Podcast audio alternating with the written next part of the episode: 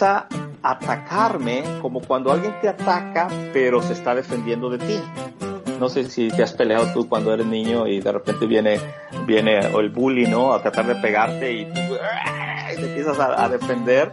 La muerte tiene un olor bien peculiar, un olor dulzón, amargo, eh, extraño. Tú, entras a una casa donde hay una persona muerta, eh, ese olor es, bien peculiar. Y, y ¿cómo es lo, lo, fuerte que es, que se imprime sobre el cerebro? Es increíble.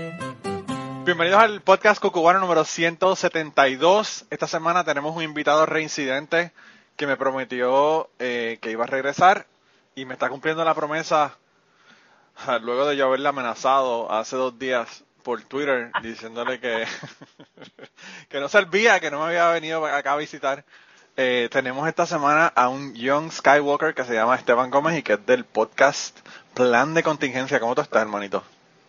Todo bien, gracias por tenerme de nuevo aquí. Este, hemos hablado un ratito ya desde pornografía hasta teorías de conspiración y gordas que cocinan. Mira, y eso, y eso, este, y eso para hacer el anuncio de la soltada, lo voy a poner en Patreon, así que para esa parte tienen que pagarme.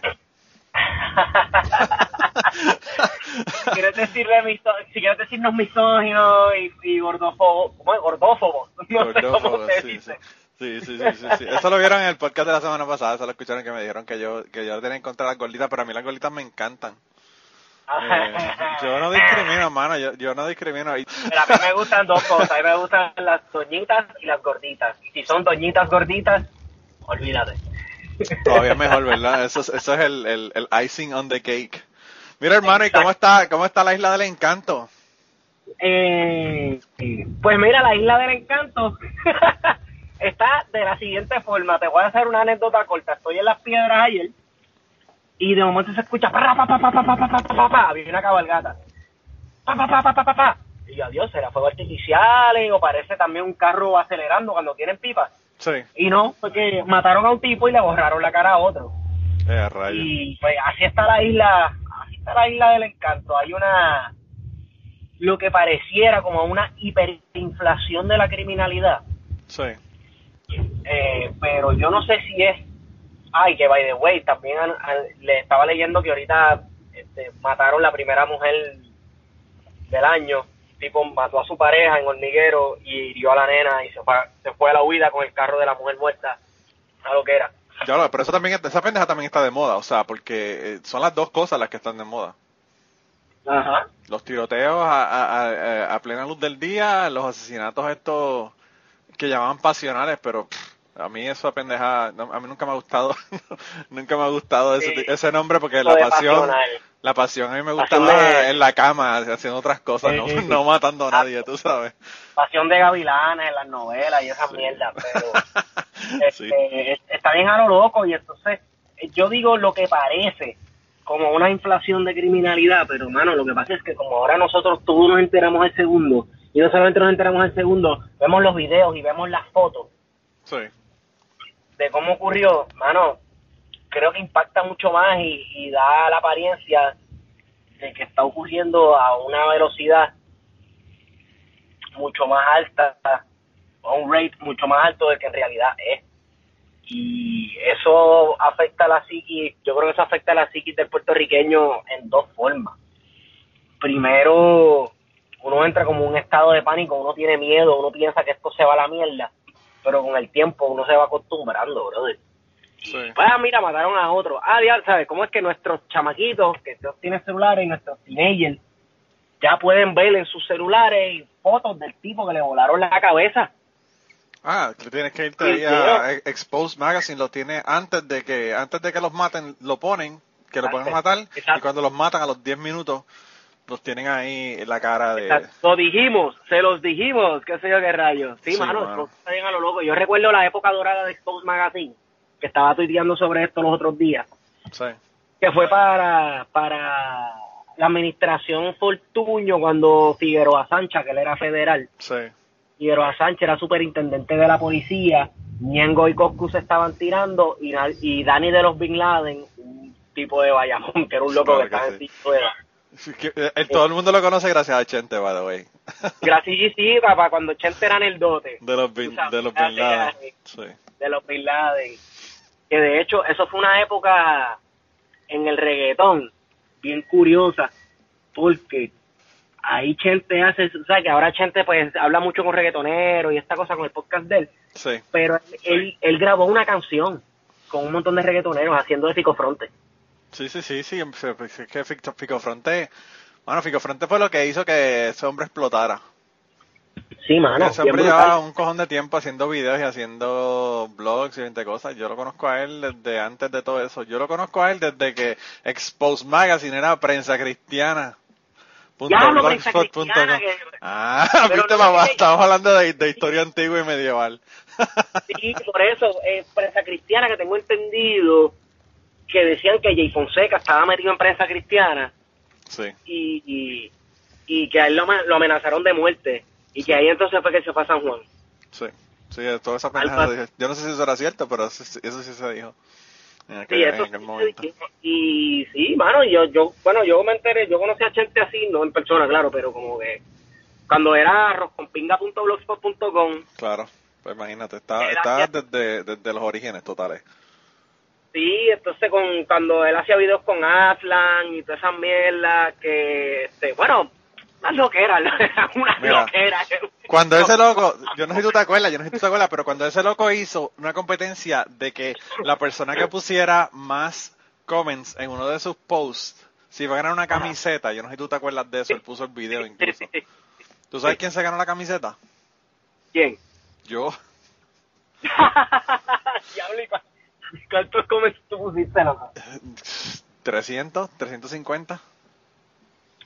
Wow. No me acuerdo ni cuántos fueron, pero, pero, pero era, eran en los cientos. Lo que pasó fue que empezamos a joder, Leila terrorista de Twitter, eh, Lacey y yo, y ella ponía uno y yo ponía uno, ella ponía uno y yo ponía uno, y nosotros seguimos jodiendo y poniendo comentarios, pero entonces la, la, la regla era que tú no podías poner dos comentarios juntos, back to back, no te contaban, te contaban como uno. Tenías que esperar que alguien comentara algo y tú comentabas. Entonces yo venía para Puerto Rico, yo iba para Puerto Rico con la esposa y con mi nene que acababa de nacer. Y entonces, pues imagínate, en el aeropuerto comiendo mierda, ya tú sabes, eh, tenía tiempo Sí, con sí, cojones para hacer toda esa pendeja. Entonces, trabajando de noche, y toda esa pendeja, pues hermano, tenía toda la noche para escribir en, en comentarios, ¿verdad? Y, Sí. y últimamente realmente le gané como por 12 comentarios, era una, era una cosa bien pequeña la, la, el- la- la diferencia. Y le estaba encabronada porque le quité la camiseta realmente. Eh, entonces yo, yo lo que le dije fue que, que yo le iba a dar la camiseta, que yo le daba la camiseta si ella prometía que iba a hacer un video de wet t-shirt con la camiseta puesta. Pero no, la pasamos cabrón. Yo tenía, mi blog era lo que me dicen las voces. Y el de era arroz con pinga. Ah, sí, sí, sí, sí, sí. Y había un Oye, montón de by the otros blogs. Loco, el de, el de Manny. ¿Te acuerdas de Manny? Memorias de un cabrón confundido. Sí, claro. Manny, Manny, Que cara, Manny. News PR, Manny News PR. Que by the way, el, otro día me dijeron que, que yo era Manny. Y yo le dije, no, no, Manny, yo no soy Manny. Ya quisiera yo ser ese prócer puertorriqueño. Pero nadie como que, no sé, él desaparecía de momento, ponía un post que eran bien, bien escatológicos, o sea, era mucha caca. Y era el tipo estaba igual cara.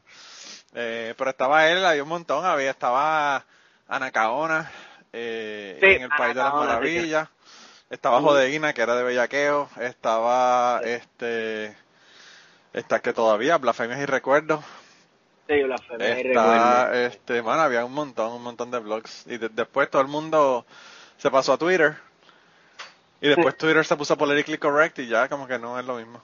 Y él se convirtió en Facebook, como que se puso bien facebookero. Sí, pero a mí lo que me gusta Pero- de... A, a mí me, me encantaban los blogs, lo que pasa es que aquí es tan fácil tú sentarte y hablar y grabar. Sí, mano. ponerse a escribir, pues son otro, es otro, otro proceso un poco más complicado. Así que es mejor uno Sí. grabarlo y, y lo pone y ya y se acabó el asunto, tú sabes. Pero, pero sí, estaba cabrón, nosotros, diablo, yo me acuerdo, eso era, el, el, el blog, en mi opinión, más cabrón de todos los blogs era el de Sorpréndeme. Yo obligado. Y la letrina, obviamente, pero pues la letrina era más decente que le sorprende. La sorprende me estaba brutal. El de Tipo, estaba- bien cabrón. Y también me disfrutaba mucho el de Blade. Sí, sí, sí, sí. Todavía lo tiene, todavía le escribe. De vez en cuando. Sí, de vez en cuando se tira algo. Sí, sí, sí, de vez en cuando se tira algo. Pero, Pero, pero sí, mano, está cabrón. Pues yo, fíjate, con esa pendeja de lo de Puerto Rico, yo, no sé, yo creo, como, como decía en verdad nuestro compañero de temprano por la tarde, Gary Gutiérrez, y José Raúl, ¿verdad? También, que, que yo creo que es una cuestión de percepción. Sí, que es una cuestión de percepción, porque pues lo podemos ver en videos y toda la pendeja, pero la cosa es como que está bien estable. Lo, lo, lo, lo que sí ellos mencionan y que yo pienso que es algo súper acertado es que la cantidad de asesinatos que hay en Puerto Rico es una, una cantidad exorbitante, ¿verdad? Eh, es más del doble de lo que deberían ser. Y, y eso a nosotros no nos sorprende. y nos debería sorprender, ¿verdad? Entonces es como Sí. que es una cotidianidad. Yo no sé, yo, yo no sé si es porque yo vivo, donde yo vivo aquí en Kentucky, es un lugar como tú decir, vivir en Utuado en el 1990, ¿verdad? Que no pasaba nada, que la puerta se quedaba abierta toda la noche y nadie, nadie robaba. ¿Sabes? Súper, súper tranquilo que yo con 13 años iba caminando del pueblo hasta mi casa sin pensar a las 3 de la mañana que me iba a pasar nada, tú sabes, súper, súper tranquilo. Y aquí es igual. Y yo no sé si es eso o que realmente las cosas están más jodidas últimamente, pero yo, cuando yo estaba en la universidad, yo estaba en Santa Rita, que es un área de alto crimen, ¿verdad? Sí, sí. Eh, de toda la vida. Yo no me sentía inseguro como me siento ahora eh, cuando voy a Puerto Rico de visita. Y Sí, de verdad que es una lástima, es una lástima y me da pena porque pues, yo tengo mis sobrinos, por ejemplo, acaban de comenzar la universidad y uno que todavía está en high school, pero eh, me da pena con ellos porque no van a poder tener la vida y la libertad de movimiento y todo lo demás que tuvimos nosotros cuando nos estábamos eh, en la universidad y toda la pendejada, ¿entiendes? Sí. Eh, Eso, eso también es cuestión de percepción. Muchas veces uno se siente como que, mira, este, la cosa no es peligrosa nada hasta que te toca. O sea, yo paseaba por Torrio Piedras cuando estudiaba allí, yo vivía en un, en un callejón que está al lado del refugio. O sea, mi Sí. jangueo era bajar, bajar al primer piso y ya yo estaba frente al refugio. Este, y, mano, todo estaba bien y chilling para mí hasta que me asaltaron Claro. y me asaltaron a las 3 de la tarde. Entonces Ya, era como el asalto más era el asalto más political y correcto del mundo. O sea, un asalto bien 2019. Uno era negro y el otro era blanco, rubio, de ojos verdes. Para Ay, que, mira para que no hubiera. Eso es un asalto- falta que fueran queer, tú sabes, un asalto interseccional. Entonces, Oh, my God. pero ajá, cada uno sacó una pistola y me lo puso cada uno a un lado de las costillas. Y, Eh, y, diablo. mano, para mí fue- eso fue un trauma cabrón, para mí. Lo que hubiese estado cabrón, ¿tú sabes lo que hubiese estado cabrón? Ajá. Que te hubiesen, hubiesen ido por detrás de ti, uno por cada lado, te ponen la- las pistolas en la, en la costilla y te cantan Ebony and Ivory live together in perfect harmony. Dámelo, chao, cabrón. Eso hubiese quedado cabrón. Si yo hubiese sido un, un, un asaltante blanco con uno negro, de verdad que lo hubiese coreografiado y toda la pendeja, bien cabrón. Diablo, mano, pero qué backtrip. Es un backtrip, cabrón. La pendeja, mano, cuando uno le ponen una pistola en la cara o lo, lo amenazan con Eh. una pistola, uno lo que piensa es, mano, la vida mía está en manos de este cabrón. de este cabrón que se le ven los ojos que está bien loco. Y que está Bien loco. bien loco probablemente. Sí, sí, está cabrón. Este Yo, yo trabajaba en, en Scuba World, que es la tienda de buceo Ajá. que ya tiene otro nombre, pero que es en la que está en la calle Paraná, Sí. ahí en el señorial. Y, y una, como a la- nosotros éramos a las 10, como a las 10 y media, 11 de la mañana, llega un tipo con pantalones, pantalón, no pantalones dockers, estoy hablando pantalones de lino, pantalones de hilo, o sea, más, más upscale que los fucking dockers. Una camisa de manga corta, de botones, eh, medio rubión, ¿sabes? Súper bien puesto el tipo, me empieza a preguntar de, de chapaletas y pendejadas, yo le empiezo a explicar la pendejada, viene un chavo a comprar un sticker, y cuando yo me pongo detrás de la caja para coger el dinero de él y darle el cambio, el tipo saca una pistola y me la pone en- en la frente. Diablo. Y ahí yo dije, what the fuck. Porque el tipo lo que hizo fue que se levantó la, la, la camisa, que la tenía por fuera, se levantó la camisa y tenía la pistola ahí mismo, en, en, en- en el, debajo del botón de- del pantalón. Ajá. Y entonces yo lo que pienso, este cabrón se le va a zafar un tiro, aunque se le zafa un tiro me jodo, tú sabes. Y el tipo se ve que estaba nervioso porque se, se, ve- se veía que la, la mano le, estaba temblando y yo como que fuck. Entonces yo tengo la caja abierta y yo le digo, mano, tranquilo. Saco todo el dinero que tenía, que es básicamente el petty cash y los 20 pesos que, Ajá. me- que, me- que tiene el tipo que me va, que me va a dar. De, o sea, Ajá. que el tipo me había dado para el, para el sticker. El sticker costaba como 5 pesos, una cosa así. Ajá. Y yo saqué todo el dinero, todos los billetes y se los di. Y le digo, tengo todo ese menudo, ¿qué tú crees que yo haga? ¿Te doy el menú también? Y entonces él me dice, no, no, déjalo, déjalo, deja el menudo.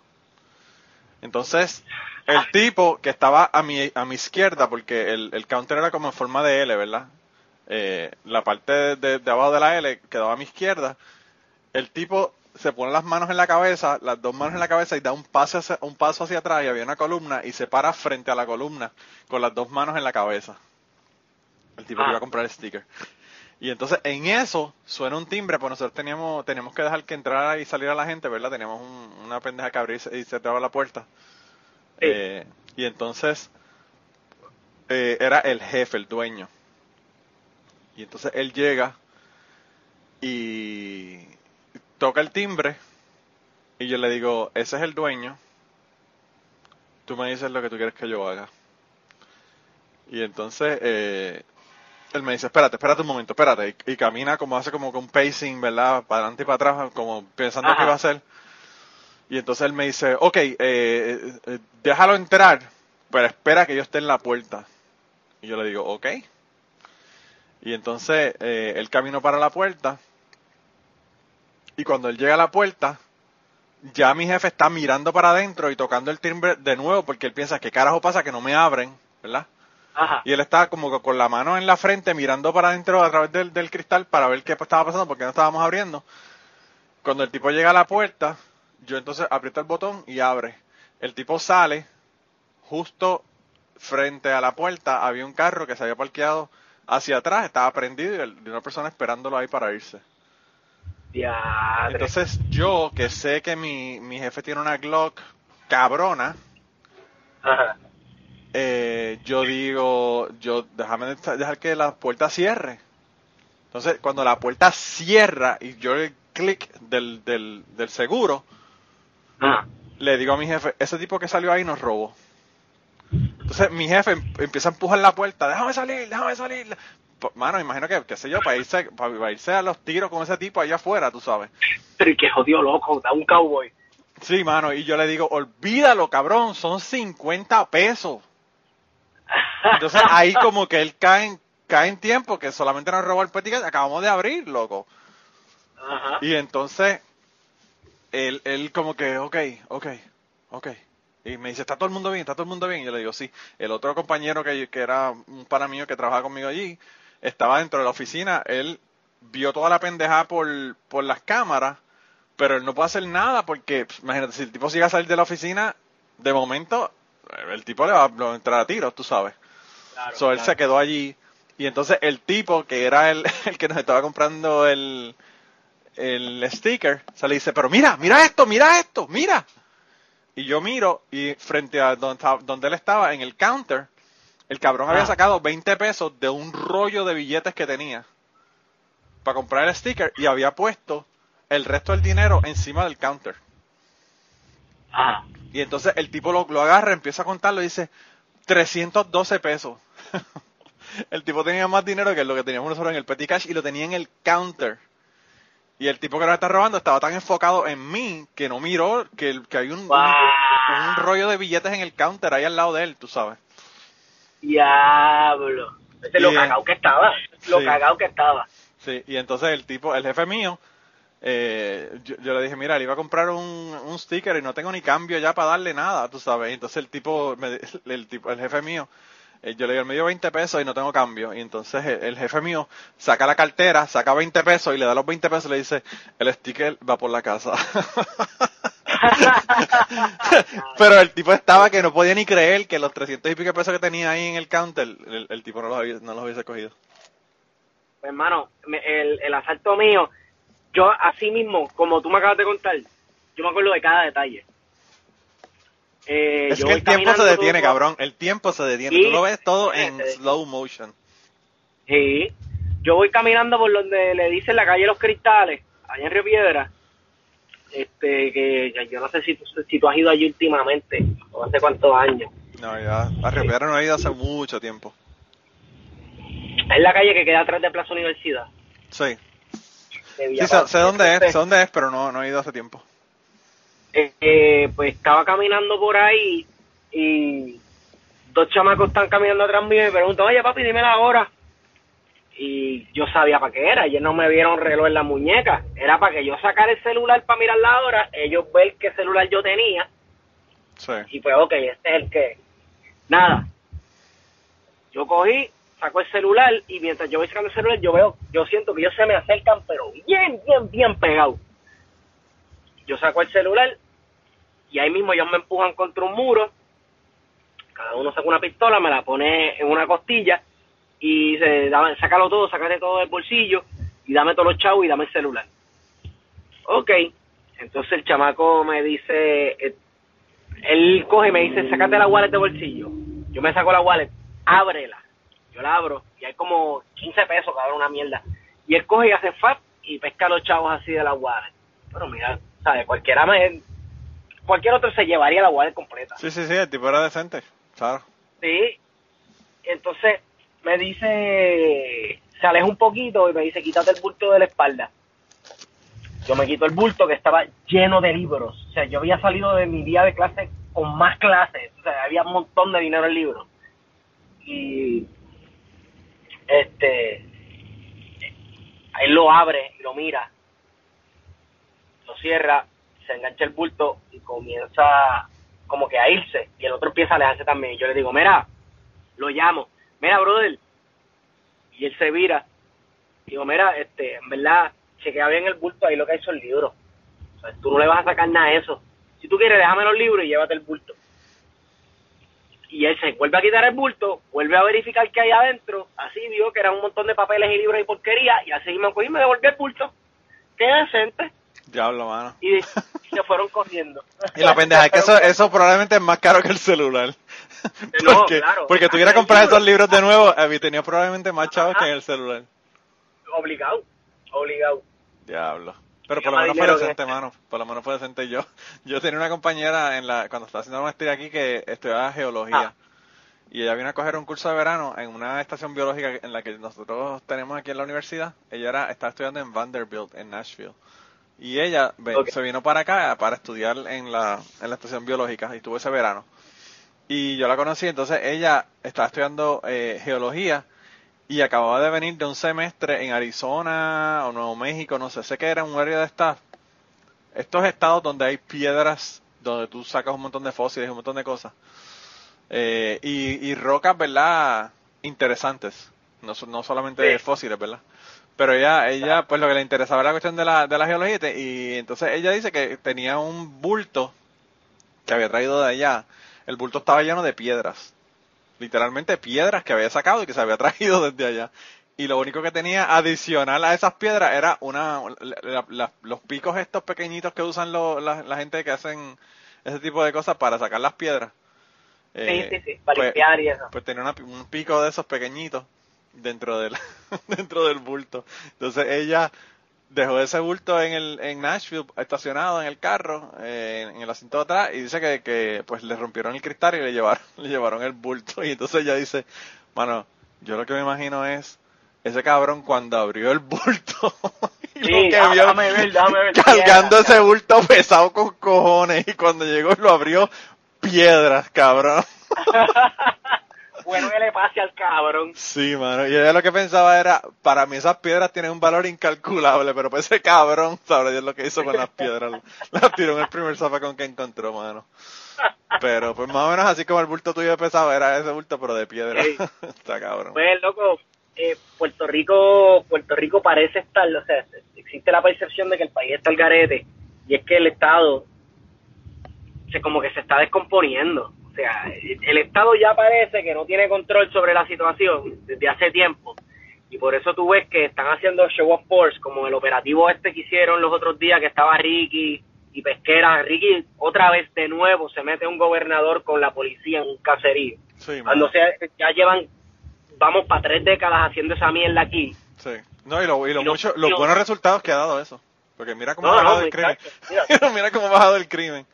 Exacto. Y pues esta gente, como tenemos una administración también que lo que hace es este, gobernar por publicidad, pues se dedican a tratar de bregar con la imagen. Sí, es la- el, Eso es el gobierno, el gobierno del selfie. Vaya al El puente, gobierno- al puente sí. de Utuado y se saca una foto rappelling Sí. subiendo el puente, va acá y se saca otra foto, se pues, saca otra foto llorando encima de los zapatos allá que pusieron en la manifestación del Capitolio. Tú sabes, eso, esa es la pendeja de ellos. Y pues, hermano, y eso es lo que tú haces cuando ya tú estás básicamente aceptando que no tienes el control sobre la situación y lo que trata es de damage control, Claro. eh, emitiendo una imagen bien chévere. Sí, y está eso es cabrón. lo que está pasando. Eh, en nosotros en plan de contingencia ya, pues este Feto lo que habla es de que se está descalabrando el contrato social. Sí. Es cuestión de, de los gobernados y el consentimiento y los gobernantes y estas cosas y eso se rompió y ya la gente no cree en el sistema. Punto. Y como no cree en el sistema y el sistema parece que es incapaz de, de arreglar las situaciones y dar y traer repercusiones a las personas que rompen la ley, pues la gente hace lo que le da la gana. Sí, pero también, también lo que pasa, yo, yo pienso, vi- viéndolo desde acá, desde afuera, yo pienso que el problema es que, pues ya, eh, nosotros en Puerto Rico no estamos dependiendo del gobierno desde hace décadas.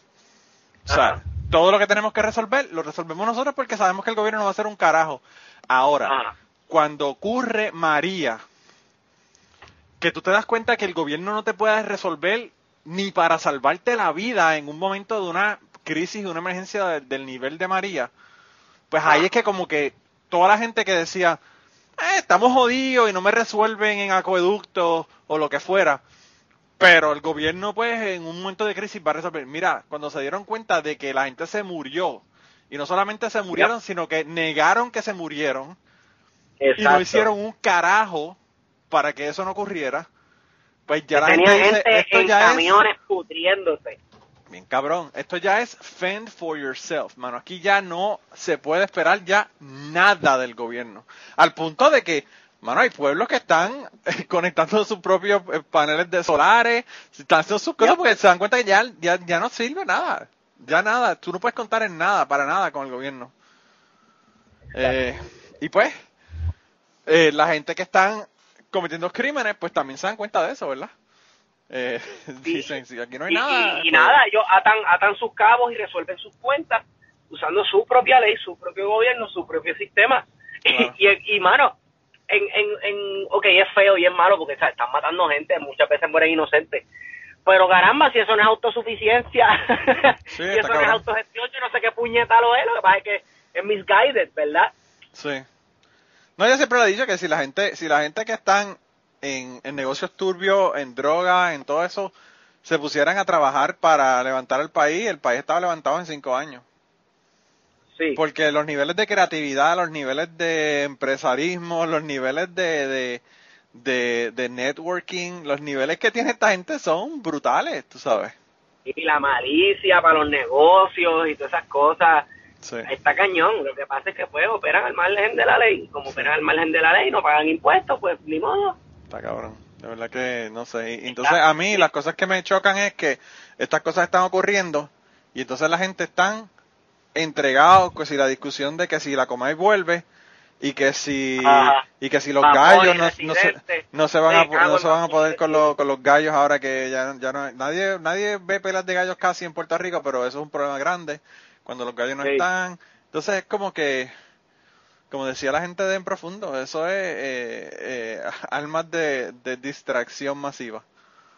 Eh, Y parece casi, parece casi una teoría de conspiración siempre, que eso es el gobierno tirando bolitas de humo, eso yo qué rayo. Pero mira cómo el país se paralizó hablando de Residente y Bad Bunny cuando fueron a Fortaleza, Chacho, está cabrón. ¿entiendes? ¿Y tú, crees Y que eso, y, y tú crees que eso fue una parranda? ¿O eso lo sabía el gobernador desde antes? O sea, Bueno, yo creo que eso fue un ejercicio publicitario que el gobernador sabía desde antes. bien cabrón. Y si no, pues el no gobernador aprovechó y, y, y tomó tomó como que la, la iniciativa de recibirlo, sabiendo que se iba a ver bien, se iba a ver bien. Y, y horas después, Bad Bunny estaba grabando un video con Jimmy Fallon. Sí. Jimmy Fallon es, ¿cómo es? Y Jimmy Fallon. Que yo no me encontré a Jimmy Fallon muy gracioso, pero ni modo. Jimmy Fallon a mí, Este- a mí lo que me parece es un, una persona que se la pasa lambiéndolos a todo el mundo. Ese es mi, mi de. Jimmy Fallon. Todo el mundo es great, todo el mundo es lo mejor, todo el mundo es como que, wow, qué cosa más cabrona. Eh, Sí. Y yo como que, eh, tú sabes. Jimmy Fallon yo, desde que desde que le sobó la cabeza el pelo a, a Donald Trump y hizo que ganara, yo a mí no me cae bien. o como se arrepiente ahora. hay cosas que, hay cosas, hay cosas que que cambian unas elecciones y eso yo creo que fue una de las cosas que cambió la elección. Eh, ¿Tú crees que lo hizo relatable? Lo humanizó. Sí, yo creo que lo humanizó como como como Bill Clinton tocar el saxofón en el en el show de Arsenio hizo que, que fuera likable, ¿verdad?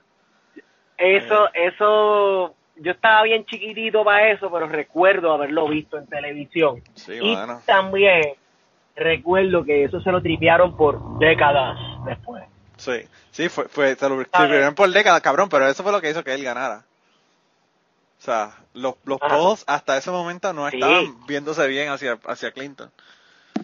Y tan pronto el cabrón tocó saxofón y dijeron, coño, mira este cabrón toca saxofón, vamos a dejarle que, vamos a dejarle que, dije- que dirija el mundo, no el país, el mundo. Exacto, el mundo. este, tú sabes, ahora me, me, me viene a la mente el revolú de, de Donald Trump con Stormy Daniels, la pornstar. Sí, es como que loco, eso no es nada. ¿sabes? Eso no es nada. Nosotros, Estados Unidos y Puerto Rico también, ¿verdad? Porque ajá, el presidente Rico tuvo un presidente que dijo que se tuvo que parar frente a una cámara y decir, yo no puse a fulana a mamarme el bicho. No, no, no, no, él no dijo eso. Él dijo, I did not have sex relations. Sí, yo sé, pero es la- o sea, todo el mundo sabe que ella... No, la- no, la- no, no, no. Eh, eh, lo que descubrimos, en ese trabajo. momento lo que descubrimos fue que mamárselo a la persona no es tener sexo con esa persona. Ah, In the world of Bill Clinton. Eso es algo tan insignificante que él no lo considera ni sexo. Exacto, exacto. Sabes que yo escuché a una persona, yo no recuerdo un comediante, que Bill Clinton tenía un verbo tan y tan cabrón, o sea, era tan y tan bueno por las palabras, que él, y era tan caripelado que él podía pararse frente a ti y decirte, I am not here. Como Sí. que yo no estoy aquí. Y tú te lo creías, tú te lo creías bien Yo te lo cabrón. creía y te convencía. No, ese cabrón, ese cabrón eh, tenía un carisma tan hijo de puta. Bien que, cabrón. que el cabrón lo único que tenía que sentarse en lo tuyo y hacer que lloraba cuando tú le hacías un cuento y todo el mundo decía, mano, qué, qué, qué, qué humano nuestro presidente, mira, mira los cómo demócratas, hasta los otros días, los demócratas decían que Bill Clinton fue el primer presidente negro de los Estados Unidos. Sí, sí, claro que sí. No, no, no solamente, que- todo- ajá. no solamente eso, si, si Bill Clinton se tira mañana, yo voto por él de nuevo. Y ojo, ojo que dije Bill Clinton, no Hillary. Bill Clinton.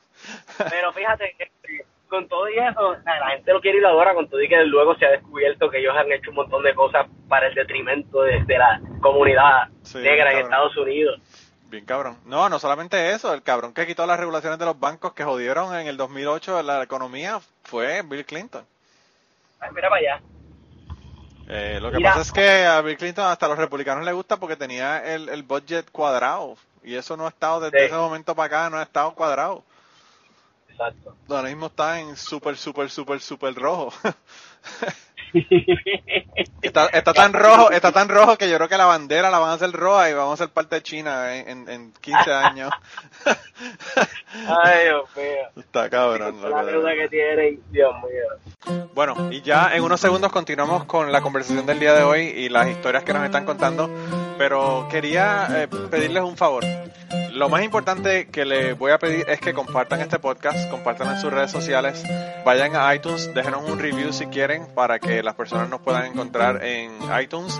Y si además de eso te gusta nuestro podcast, te gusta lo que hacemos y quieres apoyarnos, pues yo creo que la mejor forma de apoyarnos es ir a patreon.com slash cucubano y allí puedes hacer una donación, ya sea mensual o de una sola vez, para contribuir al podcast y tener acceso a un montón de contenido que no está en el podcast regular. Así que nada, ve, apóyanos y nada, regresamos con la conversación del día de hoy. Mira, pues yo yo no sé, yo yo eh, lo que te mencioné de lo de los gallos, a mí mi, mi assessment con la cuestión de los gallos es eh, como cuando a ti te dicen, tu padrastro te dice, no puedes comer eh, helado de chocolate. Y tú, y tú odias el helado de chocolate, pero dices, puñeta, que sí, ¿cómo me vas a decir? Porque como es el padrastro que te lo está diciendo, tú no quieres, tú no quieres que te diga que no puedes comer helado de chocolate, aunque el helado de chocolate no te guste, y aunque sepas que te hace daño. Eh, ahí sí te da con comer helado de chocolate, que se joda. Y entonces yo pienso que eso es lo que, pasa con los gallos. Lo que si, si lo hubiesen dicho desde Puerto Rico, hubiesen dicho, mira, mano, de verdad que yo pienso que el maltrato animal no debe ocurrir y esto debe de cambiarse. Pues quizás lo hubiesen aceptado mejor que si los gringos hubiesen dicho, no, no se puede hacer. Es posible, y mira, eh, yo, por mí, que prohíban esa mierda. A mí también. Eso, eso es un barbarismo. A mí, a mí, y yo tengo familiares que criaban y iban todas las semanas a las peleas de gallo. Y no te hablo de, o sea, tengo familiares que ya murieron de tan viejos que son y tengo familiares que son menores que yo en edad que van a la gallera todos, todos los fines de semana. Pero aún así, eh, sí es como es como, lo, como los toros en, en, en, México y en España. eso es una, eso, Exacto. La tortura animal no debería ser, eh, no debería hacerse para entretenimiento. Si tú quieres que la gente se torture, pues mira, dos personas conscientes y que firmen un contrato como los boxeadores o la gente de MMA y que se jalten a dos fetas allá. Pero ¿por qué tienes que hacerlo pues, con dos gallos, entiendes? Yo estoy totalmente de acuerdo. Lo que pasa es que para mí, pues la discusión se nunca se iba a dar aquí, pero se debió, eso es una discusión que se debe dar aquí, que decida el puertorriqueño. Claro. Que va a ser un debate bien cabrón y va a haber un montón de gente que no va a querer que las prohíban. Sí, mano. Y pues, pero debió haberse dado aquí y esa decisión debió haberse tomado aquí. Sí. Se tomó en los Estados Unidos, pues, pero mira, ¿qué otra decisión se tomó en los Estados Unidos? La legalización del matrimonio egalitario. También. Tú sabes, que si hubiera estado chévere que se hubiera decidido aquí por los puertorriqueños, etcétera, sí, pero ¿qué vas a hacer? darle para atrás. No, claro, y, ah, pues no, que lo quiten. Y no solamente eso, el asunto es que, no sé, aquí, aquí la gente en los Estados Unidos jode mucho con la cuestión de los state rights, ¿verdad? Y de, la, y de las cosas que se deben decidir a nivel estatal. Pero yo pienso que si, que si nosotros, como dije la semana pasada, si tuviéramos states rights y las personas decidieran, todavía en los estados del sur tuviéramos esclavitud. Eh, Exacto. Y por lo menos, si no esclavitud, por lo menos Jim Crow todavía. Jim Crow, sí. y, pues hay, cosas ah, que, hay que decidirlas a nivel más global, ¿verdad? Y en el caso de Puerto Rico, mano, al fin y al cabo, las decisiones que hace Puerto Rico es porque papá no los deja hacer, porque las decisiones de Puerto Rico, todas están subeditadas al Congreso de los Estados Unidos y estamos ah. jodidos. O sea, así que al fin, al fin y al cabo, decidan ellos o no decidan ellos, las decisiones de nosotros son de ellos porque ellos te la aceptan o te la, o te la deniegan. Exacto. Así de fácil. Ese es el triste caso de ser una colonia. Claro. E, y, ese yo pienso que es el problema mayor, ¿verdad? Y yo, a pesar de que prefiero que Puerto Rico sea independiente, yo estoy totalmente consciente de que aún la estadidad es mejor de lo que tenemos ahora.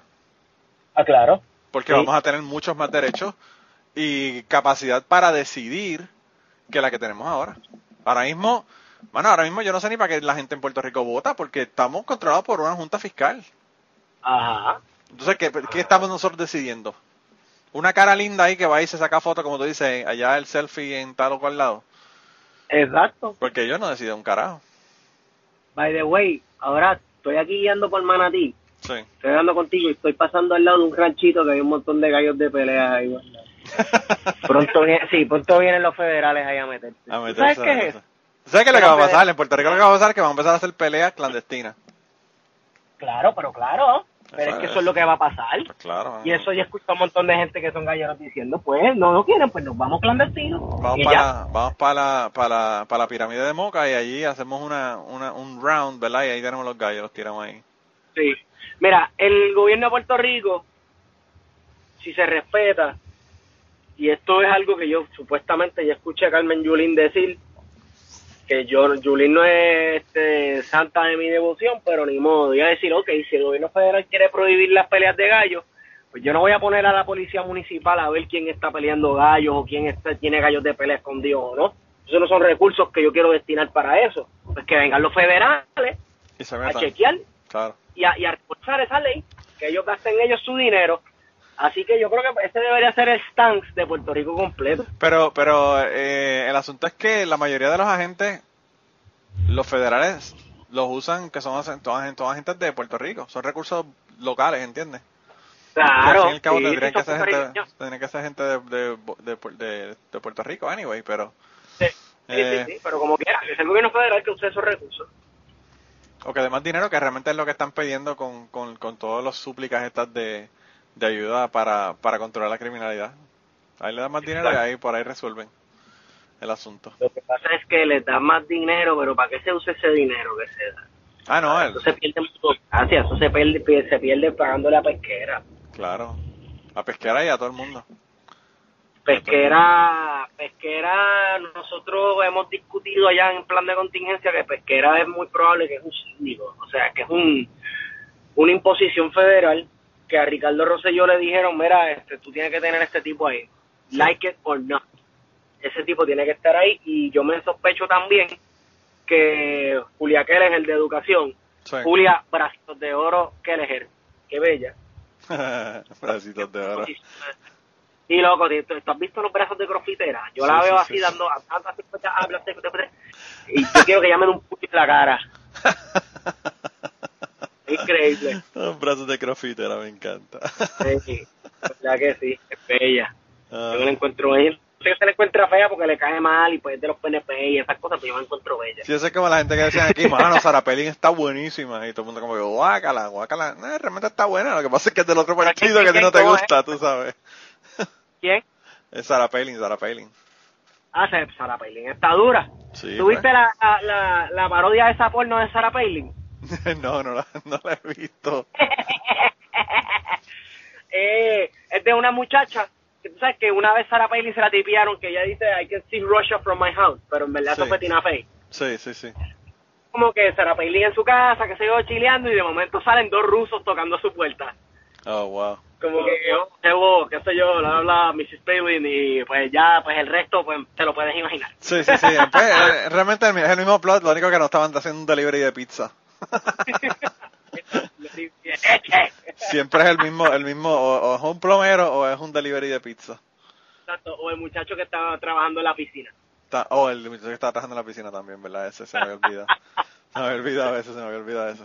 Eh, diablo, loco. No, mano, pero ustedes eh, últimamente, últimamente no, porque desde el principio están en esas, pero le han metido bien cabrón, loco. Ustedes fueron hasta, hasta el cenicero de Puerto Rico a hacer un podcast. Están entregados allá en plan de contingencia. Y mi borrero, en verdad que sí, mano. Eh, está cabrón. Digo, yo digo yo el, el, cenicero de Puerto Rico, pero realmente es el cenicero gringo, porque los gringos son los que están tirando las cenizas allá, no es, no, son los boricuas, ¿verdad? Pero... Lo más que, lo más que impresiona, lo más que impresiona es cuántas personas de la política de aquí tienen intereses con esas compañías.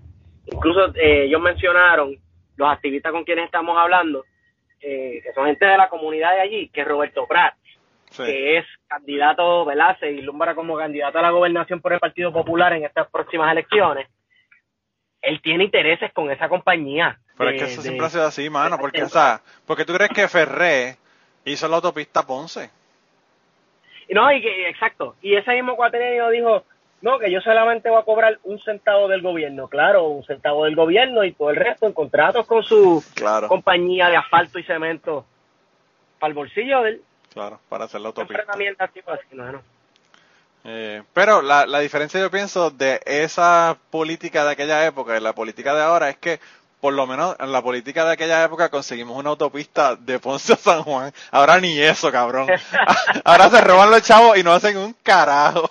No hacen nada. No hay un carajo que, que para, para enseñar que hicieron esa gente. Eh, no, no, pero esa pendeja, mano, eh, la pendeja de las cenizas a mí me preocupa muchísimo porque eso ha ocurrido aquí en los Estados Unidos. Han habido comunidades que se han contaminado, pero a nivel de que no pueden ni vivir ya después de una inundación o después de que se rompió un dique o, mano, 20 mil cosas. Mira, mira lo que pasó ahí en el, en el peaje eh, de Toalta, me parece, el, que va después, cuando tú vas hacia Arecibo, el después de Bucaran, que está la cuestita ahí, ese mogote, ahí había una... Ah, sí, sí, como el dorado, sí. Sí, ahí había una... Una, como una, una, un pond, ¿verdad? Una, una un estanque, una charca, un estanque, pero era, pero artificial, donde estaban tirando eh, desperdicios que eran tóxicos. Y en un momento dado, esa pendeja se, se colapsó uno de los lados de la pendeja esa y se inundó toda esa loma, todos los dos carriles de la autopista hasta el peaje, toda esa pendeja y toda esa contaminación quedó ahí. Y lo mismo, mano, con, con lo que pasa en Puerto Rico cada, qué sé yo, 10 años, de que pasa un huracán fuerte a la mierda, esas cenizas van a estar en el carajo en todos lados, mano, porque eso, tan pronto esa pendejada, eh, ¿sabes? El problema es cómo contener esa, esas cenizas en un lugar donde no contamine nada más, y eso, y eso es lo que es imposible, ¿entiendes? Eh, sí, sí. En Puerto Rico, por ejemplo, eh, pues cuando, cuando habían problemas de, del asunto del agua, eh, la gente decía, ah, no, lo que tenemos que hacer es dragar, dragar este eh, lago Carraízo, perfecto. Claro, ah, tremenda sí, la sí. idea, es tremenda la idea. ¿Qué carajo entonces con, con, con la tierra que vas a sacar del fondo de ese lago, que tiene metales pesados, que tiene mercurio, que tiene un montón de cosas? Eh, ¿Dónde carajo la vas a meter? ¿Entiendes? O sea, vas a hacer un super fun site porque estás dragando el, el, el lago. Eh, y no solamente eso, Sí. sino que esos sedimentos van a, van a pasar al agua, porque se lo están mezclando realmente al sacarlo. Eh, Sí. Y pues todo ese tipo de cosas son las que uno tiene que considerar cuando uno, cuando uno hace una cosa como esta. Por eso yo digo que lo que tienen que hacer con esa ceniza, mano, tíralas en mona. Ahí nadie la molesta. Bueno, pero es que Mona, es que Mona, no, chico, pero te es loco. En mona hay unas cuevas que tú las tiras ahí, eso se pierde, eso nadie lo ve nunca. Macho, Hay un montón de especies bien cabronas de iguanas y animales, no vaciles. No, pero eso mataría a los cerdos. Los cerdos ferales que hay, que, que es un problema, eso a todos los mataría. Hablando de cerdos, loco. Tú sabes que Puerto Rico siempre ha sido un país tercermundista, pero el Estado Libre Asociado se encargó de crear este velo de prosperidad, como que nosotros estábamos por encima del, del resto de Latinoamérica. Sí. Pues ya el velo se ha caído. ¿Y sabes cuál es la señal de, de que el velo se cayó? De que están los Yo cerdos veo dos corriendo. domingos. ¿Ah? De que están los cerdos corriendo por la calle. Sí, loco. Cerdos por, por todos lados. yo vi un video. sueltos por ahí. Yo vi un video de Macetaminofen en Twitter. Eh, eran varios videos donde tenían cerdos así caminando por la calle. Y, y lo mejor, pero fíjate, yo, que soy una persona un poco más optimista, lo estoy viendo de la manera más agradable. Si ahora va a ocurrir un huracán, por lo menos hay carne y comida y no hay que preocuparse no tanto por... no se va y caza cerdos desde los apartamentos en, en Río Piedra, le, le, tirotea, los mata y, y se los come uno. Ya lo, pero yo no sé qué es esa pendeja con los cerdos. Mira, by the way, antes de que, de que me llegue de una persona retardada que no entiende, lo de Mono era un chiste. Lo de Mira, ahora por decir retardado también, cuidado. Sí, hay que tener cuidado, ¿verdad? Ahora, ahora me llegan más cartas por decir retardado. Ey, Eh, lo de era un chiste porque eso fue una de las opciones que hablaron para, para poner un vertedero en la década de los 90. horrendo. En Un vertedero. Mona. Sabes que Mona fue un territorio ultra codiciado, al igual que otras élitas que andan por República Dominicana y Haití, Claro, pero el guano, porque había un montón de guano. Y este Todavía. guano se usaba. ¿Ah? todavía hay guano ahí, montones de guano. Sí, un montón de guano, pero eso no se no, parece que no se, ha no se permite explotar, ¿verdad? Porque eso es una reserva, un santuario de recursos naturales. Pero, mano, eh, eso, eh, este, este gobierno se le ocurren unas basuras de ideas con eso, Mira, literalmente. Yo te voy a hacer un cuento. de yo te voy a hacer un cuento de Mona. En Mona, eh, Mona, la gente eh, de diferentes países de Europa venían aquí a sacar guano. Sí. Eh, la gente eh, eh, sacaron guano por, por décadas, ¿verdad? Y había un montón de petroglifos, petroglifos que no eran realmente petroglifos, era los indios habían escrito con el dedo en algunas paredes que eran eh, que eran clay, ¿verdad? Que eran eh, que eran de barro. de barro, pero que era suave, no era, no era roca, ¿verdad? Y ellos habían hecho un montón de dibujos y petroglifos y pendejadas en las Como las paredes. cuevas de Altamira. Sí, pero pero es, es un asunto de que tú le pasas los dedos y se, se jodió para el carajo, tú sabes, se, se destruyó. Ajá. Y esa gente estuvieron ahí por décadas sacando guano y eso ahí perfecto, intacto, sin ningún problema. Cuando la isla de Mona ya es parte de Puerto Rico, empiezan a ir los boricos, empiezan Tita y Michael, se aman, y, eh, bueno, y, y esa pendeja se destruyó después que la gente empezaron a ir.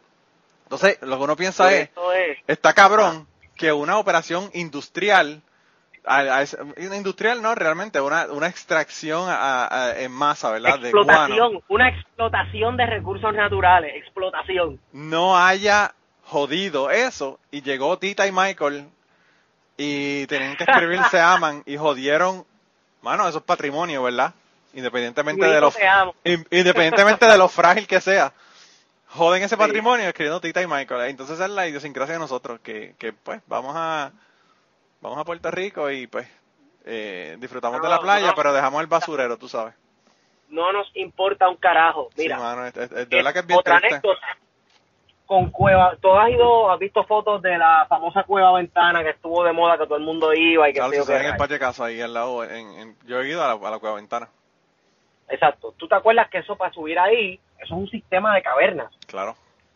complicadísimo y eso está lleno de tallados taínos y dibujos taínos y también también fueron Tita allí Así. a destruir y, a- y al lado del sol, ah, un sol taíno y al lado Junito te amo. Ya lo está cabrón. Y unas las titas rotas, eso lleno de latas de cerveza, un montón de mierda. Loco. Y por eso yo dije, y esto, bueno, no sé si los muchachos de, los, los otros muchachos de Hablando de Contingencia me van a escuchar, pero eso privatizaron la entrada un tiempo para acá. Sí. yo dije, qué bueno, puñeta. Sí, mano, es subes- triste. Es triste porque yo te digo una cosa. Y es, y es bien triste. Pero si el gobierno federal no estuviese manejando el morro, Héctor y Tita Ah. estuviesen escritos en la pared de, de ahí del morro. eh, por, todo el, por todo el fucking fuerte. Claro, loco, Bien cabrón. obligado. Y entonces Está la cabrón. pendejada es esa, mira, yo, yo eh, cuando yo cogía clases en, de ciencias ambientales allá en la UPI, yo tenía un profesor que era eh, uno de los de los big dogs, ¿verdad? De la, de la Sociedad Espeleológica de Puerto Rico. Y entonces él nos contó que hay una cueva que se llama la cueva Sorbeto. La cueva Sorbeto son una cueva en donde todas las estalactitas son formaciones de sorbetos. Que eso mismo, así mismo parecen, son como sorbetos de carbonato de calcio bien frágiles tú los tocas y se parten.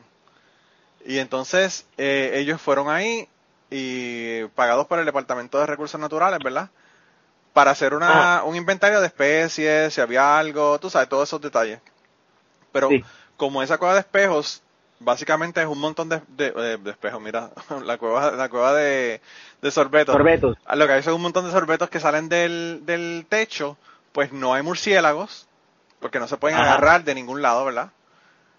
Y como no hay murciélagos, pues el murciélago realmente es lo que te, te mantiene todo el ecosistema de la cueva, porque ahí tienes el guano, del guano se alimentan otros or- organismos y pues tú sabes, todo lo demás sale de eso. Sí, sí, sí. Pues se dieron cuenta de que en la cueva de sorbetos no había nada, eh, de, de organismos, no había nada viviendo en esa cueva. Entonces ellos lo que pensaron fue, es tan frágil el asunto que la gente se va a meter y lo van a joder, entonces decidieron ponerle un, una puerta, ¿verdad? Un, eh, cerrada. Wow. Entonces cerraron esa cueva y le pusieron un, un candado eh, que tú podías ir, le abría el candado entrabas por esa puerta, pero pues realmente nadie nadie podía entrar que no, a menos que rompieran el candado o whatever.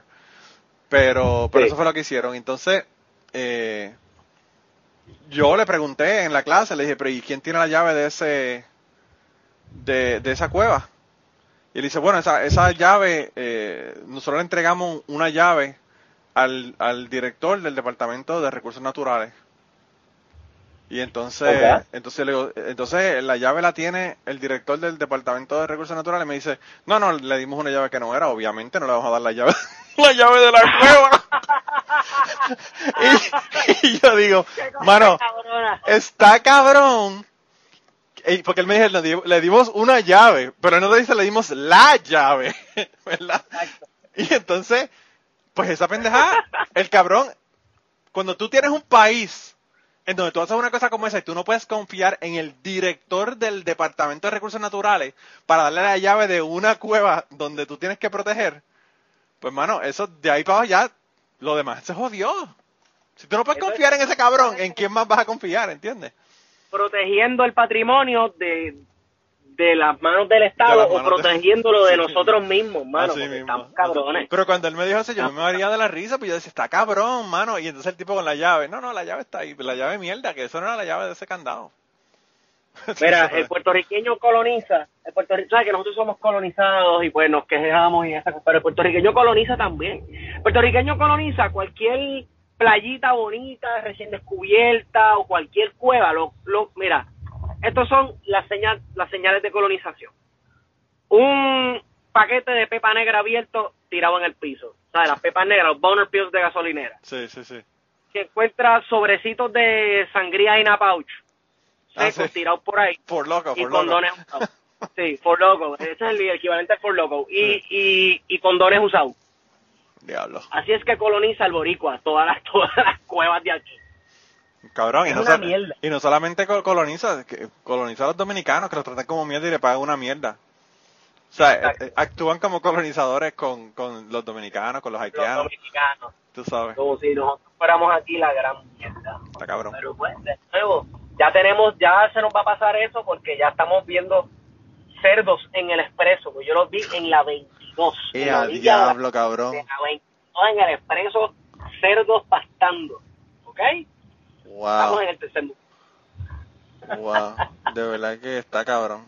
Y yo que pensaba que éramos del tercer mundo cuando yo iba autuado al, al banco y había un señor con un racimo de plátano para el teller, ¿verdad? Que le iba a llevar de regalo. Eh, a mí eso Bueno, yo conozco gente que le pagaba a su médico. Esto ya fue, esto ya era en los 90, con vacas y, y bueyes que pescaban. Y, sea, Diablo. Está brutal. Sí, en Puerto Rico, en, en, en Utuado era así. La gente veía un tipo con un racimo de plátano en la fila del banco y decía, ¿por qué no lo deja el, el, el racimo de plátano en, en el carro? Pensaba quizás que se lo van a robar, pero no era ese. En Utuado nadie se robaba nada de aquella época. Era que el tipo iba con el racimo de plátano porque se le iba a regalar al teller que le había dicho la, la semana anterior que le iba a traer un- un- unos plátanos. Y el Wow. detrás del teller estaba, bueno, sorpresivamente no habían gallinas, pero pues de productos agrícolas de todo. De todo.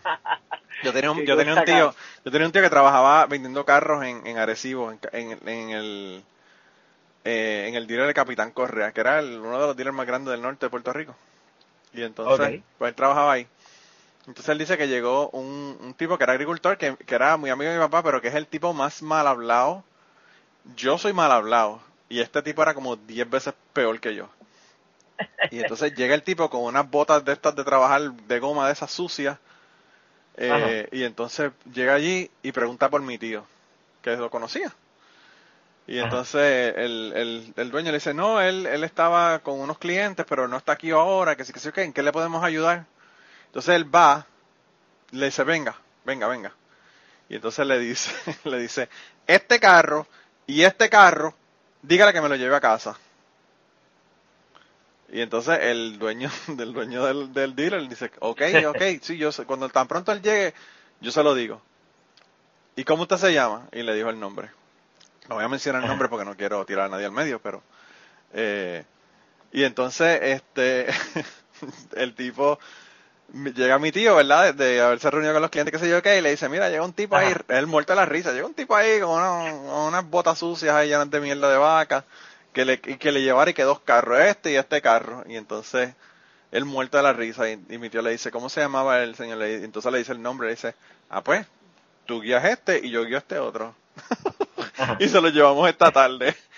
Y el jefe se quedó como que, ¿what? Y le dice, y le dice, sí, hay que llevárselo. Eso, él, él no estaba jodiendo, era en serio. Eh, y, le Wow. di- y, mi, y mi tío le dijo, y no solamente eso, te va a pagar cash. Y efectivamente, Yeah. esa tarde se fueron, le llevaron los carros al tipo, al culo del mundo en Utuado. Eh, y, le, y el tipo le, le trajo y le pagó, le pagó, eh, le dio un cheque por, por la cantidad de los dos carros, eh, los pagó cash. Y entonces mi, mi jefe, eh, el jefe de él, no, no podía ni creer, ¿verdad? Que este tipo con esas botas sucias y tú también la tuvieron los chavos para comprarse los dos carros así cash y tú sabes, así como que de lo más casual. Pero y la gente, la, la, gente que trabaja en agricultura, que son dueños de finca y la gente, los dueños de vaquería tienen una de chavos que se acabó y, así andan, llenos de miel de vaca. Y el tipo era, y el tipo era de uno de los, de los agricultores más prolíficos de, del pueblo Utuado. Eh, y pues mi tío lo conocía y sabía lo que había. Y entonces después le dice, hoy vamos a comer, ustedes van a comer aquí, qué sé yo qué, y, mi tío le dice, vamos a quedarnos a comer porque esto es dinner and a show, cabrón, esto es dinner and a show. Y entonces, y entonces eh, la esposa, vamos a decir que se llama María, que no es el nombre de ella, pero vamos a decir que se llama María. Ah. Dice ah. que, me dice que el tipo empieza en la mesa. Lo que pasa es que María tiene la crica más grande de todo Puerto Rico, ¿viste? Y esa es la mujer mía. Y pegaba y, y, y, decir obscenidad y pendeja mientras estaban comiendo. Y el tío me dice que el, tipo lo miraba y decía como que anda el carajo. ¿Dónde carajo nos hemos metido nosotros, tú sabes? en el mismo culo de en el culo de Tetuán 3 en, Utuado, tú sabes, oyendo un tipo hablando de la crica de la esposa, tú sabes, como que, what the fuck. pero, pues, se fueron, se fueron con dos cheques, ya tú sabes, uno para cada carro. Eh, chacho, pero está brutal, de verdad que está cabrón. Eh, mi tío tiene, tiene cuentos con cojones de cuando trabajaba, cuando trabajaba de vendiendo carros allá en Arecibo. Mira, loco, pero ya, ya se supone que después que no sabíamos de qué íbamos a hablar y pensamos que no íbamos a tener el tema, mira, ya llevamos una hora hablando y, y, así que ya estamos llegando casi al final, pero quiero que redirijas de aquí a la gente a, plan de contingencia para que sepan dónde conseguirlos, cómo llegar hasta allá y, y que vayan allá y yo sigo recomendándolos porque de verdad que, como les digo, de verdad que el podcast está cabrón. Coño, gracias Manolo. bueno, pues este P de contingencia por Twitter, P de contingencia en la, nuestra cuenta en Twitter. En Instagram tenemos una cuenta donde subimos de mil en cien fotos, plan de contingencia podcast, y nada, nos buscan en su plataforma preferida de podcast por plan de contingencia y se suscribe y si se siente generoso, pues done ahí un par de pesos, este, hágase miembro y pagan 99 centavitos al mes, eso no es nada. Sí, eso es, eso, yo le digo a la gente que la gente no se da cuenta de lo que pueden hacer 99 centavos, ¿verdad? Un dólar. Eh, a veces la gente dice, no, te estoy ahí dando chavos en Patreon, pero es más que un peso. Y yo, cabrón, un peso, mano, eso yo lo agradezco con cojones, porque realmente eso lo que refleja es que, que aprecian tu trabajo, ¿verdad? Claro, eh, loco. claro, además, mira, eso tú pones tu cuenta ahí, un peso, y tú te olvidas de eso, y te das cuenta, un pesito. Sí, bien cabrón. Mira, eh, la otra cosa que quería decirte es, que le dejo un saludo a Saraí. Bueno, pues saludos a Saraí. Esa chica, esa chica es una amiga mía, estuvo en, en el podcast eh, de, de Jan, el podcast Sapiencia. Y la razón por la que quiero que le deje un saludo, cabrón, es porque esa mujer es la fucking fanática número uno de plan de contingencia. Yo creo que ella se enteró. Ah, de verdad. Yo creo que ella se enteró de, de, de plan de contingencia cuando ustedes estuvieron aquí, ¿verdad? En el podcast.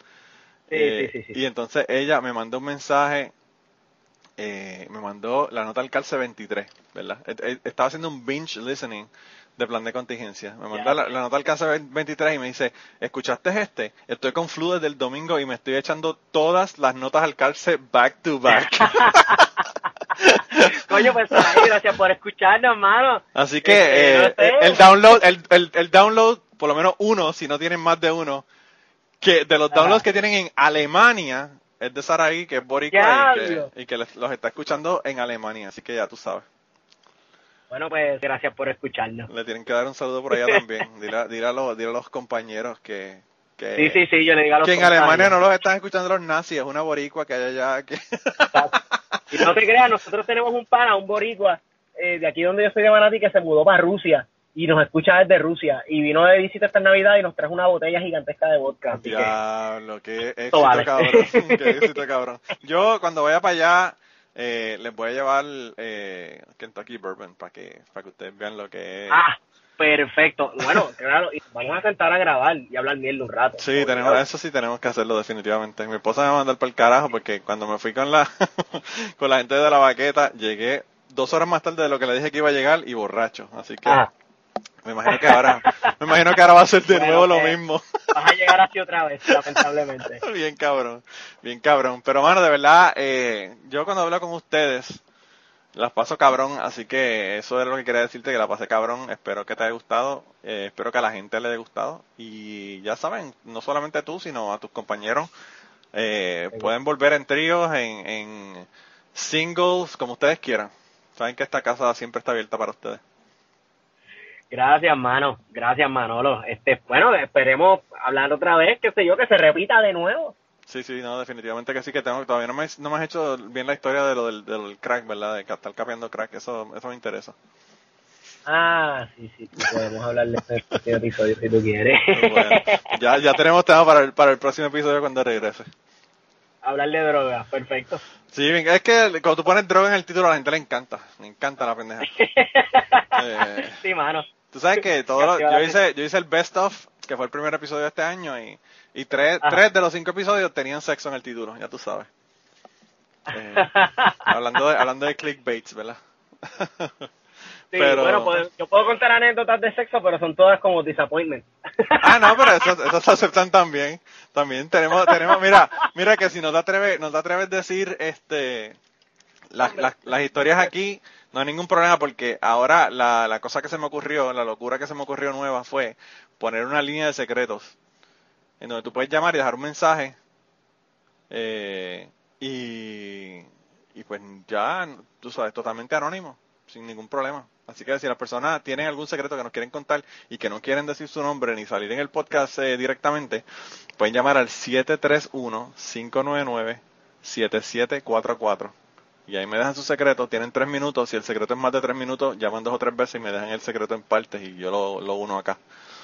Pero quiero hacer un episodio de secretos de la gente, porque yo sé que la gente, yo sé que tiene que haber gente ahí, puñeta, que le ha escupido el café al jefe o le ha hecho alguna cabronada de esa que no quieren Ah, aceptar. Bendito, obligado. Así que empiecen a llamar cabrones que nadie me, haya- nadie me ha dejado mensaje todavía. Me han dejado mensaje por error. Gringos llamando de Tennessee que se creen que ese teléfono es de, de algún pana o algo. What the fuck is this in Spanish? What the fuck? This is Tennessee number.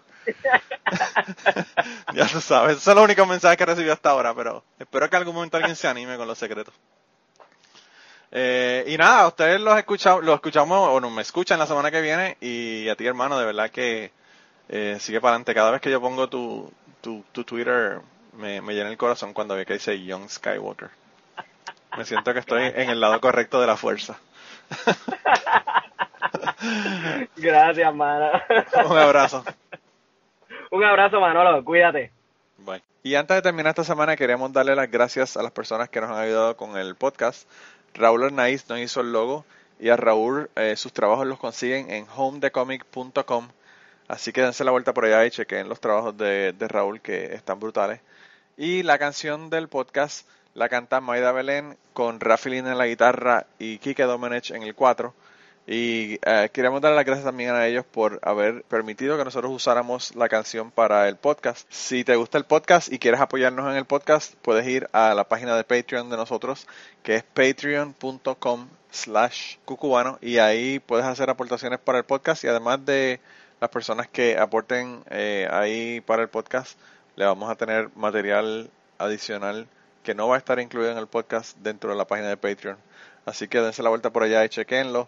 Gracias por habernos apoyado, gracias por recomendar el podcast, gracias por contarles a su abuela, a su tía, a su mamá y a sus amistades. Gracias por darnos follow en Twitter, porque tenemos muchas personas que nos escriben todas las semanas y queremos darle las gracias a ustedes también, porque sin ustedes realmente, pues para qué vamos a grabar el podcast. Y nada, con eso los dejamos, se cuidan un montón y nos vemos prontito.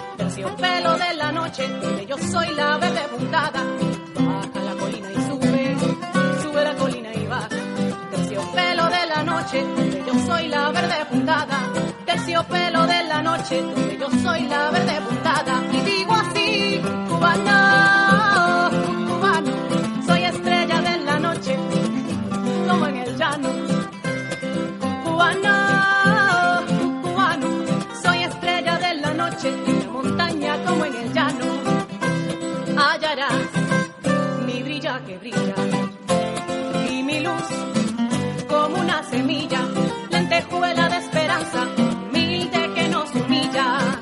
Y notarás que rompo la noche. Donde voy, soy luz que te asombra.